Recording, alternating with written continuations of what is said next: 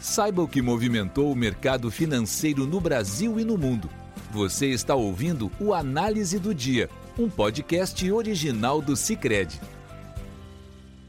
Olá pessoal, muito obrigado por acompanhar o podcast do Cicred. Aqui quem fala é Arthur Ongarato, da equipe de análise econômica, e vamos comentar os principais fatores que movimentaram o mercado aqui no Brasil e no mundo. Na Europa, as bolsas iniciaram a semana com ganhos, embaladas pela ausência de uma escalada na guerra de Israel com o Hamas no final de semana. Apesar disso, investidores seguem atentos à possibilidade de acirramento no conflito. Em dia de agenda esvaziada, no velho continente, os preços dos ativos se recuperam em alguma medida, sob efeito da expectativa de uma postura mais hawkish do Federal Reserve, Fed, o Banco Central Americano, após queda maior do que esperada no índice Empire State de atividade industrial em Nova York de outubro. Divulgado pelo Fed de Nova York, o índice caiu de 1,9 em setembro a menos 4,6 em outubro, enquanto o mercado esperava uma queda a menos 3. Neste contexto, em Frankfurt, o DAX avançou 0,34%, em Paris o CAC subiu 0,27%, em Londres o FTSE 100 cresceu 0,41%. Nos Estados Unidos, além da fraqueza da atividade mostrada pelo Empire State, e de falas de dirigentes do Fed, a expectativa para a divulgação dos balanços do terceiro trimestre de empresas americanas, como a Tesla e a Netflix, embalou as bolsas do país, que fecharam em alta.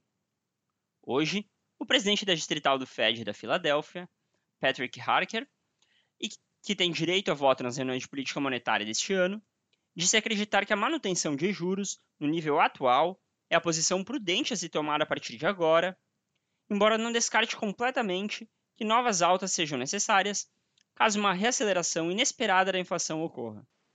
Harker afirmou também que assina embaixo na mensagem de juros mais altos por mais tempo, expressão que o Fed e vários dirigentes têm adotado em suas comunicações nos últimos meses.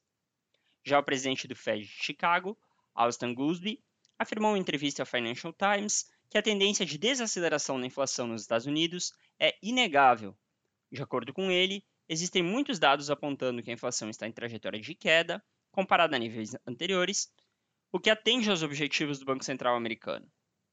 No final do pregão, o monitoramento do, CME, do CME Group mostrava uma probabilidade de mais de 90% de manutenção nos juros no, na taxa atual, entre 5,25% e 5% ao ano, na reunião do Fed do dia 1 de novembro, e de 67,2% de manutenção na reunião de 13 de dezembro, a última deste ano.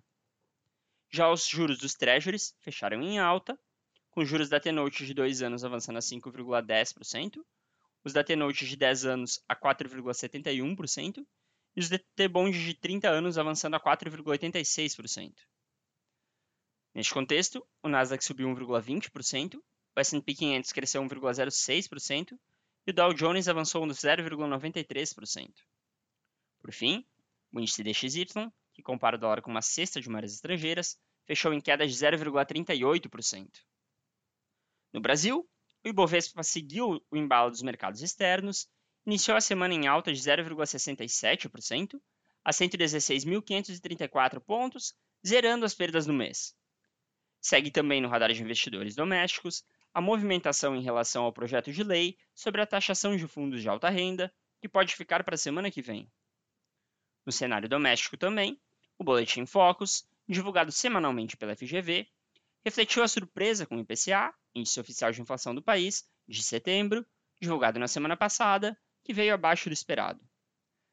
Com isso, a mediana das projeções para o IPCA ao final de 2023 caiu de 4,86% na semana passada para 4,75% hoje, ainda bastante acima do centro da meta para este ano, definido em 13,25%, mas exatamente no valor do teto, o que impediria que o estouro do objetivo perseguido pelo BC ocorresse pelo terceiro ano consecutivo.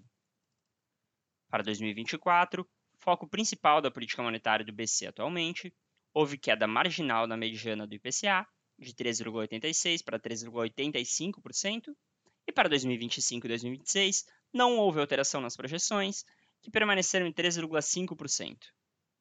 O petróleo, por sua vez, caiu hoje, em parte por correção dos ganhos de mais de 5% na semana passada, mas também em meio a especulações, baseadas em publicação do The Washington Post, de que os Estados Unidos poderão retirar sanções do setor petrolífero venezuelano. O barril do WTI para novembro recuou 1,17% a 86 dólares e 66 centavos, enquanto o Brent para dezembro cedeu 1,36% a 89 dólares e 65 centavos. No câmbio, o dólar teve queda de 1,01%, cotado a R$ 5,04, no menor valor deste mês, e os juros caíam hoje, a despeito dos treasuries americanos em alta, com a ajuda do dólar em baixa.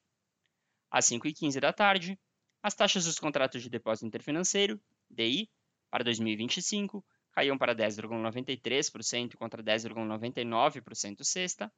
Para 2027 caíam para 10,71% contra 10,80% sexta. E para 2029 caíam para 11,33% contra 11,45% sexta. Com isso, pessoal, encerramos nosso podcast de hoje. Obrigado por estarem nos ouvindo. Esperamos vocês amanhã. Você ouviu o Análise do Dia, um podcast original do Cicred. Até a próxima!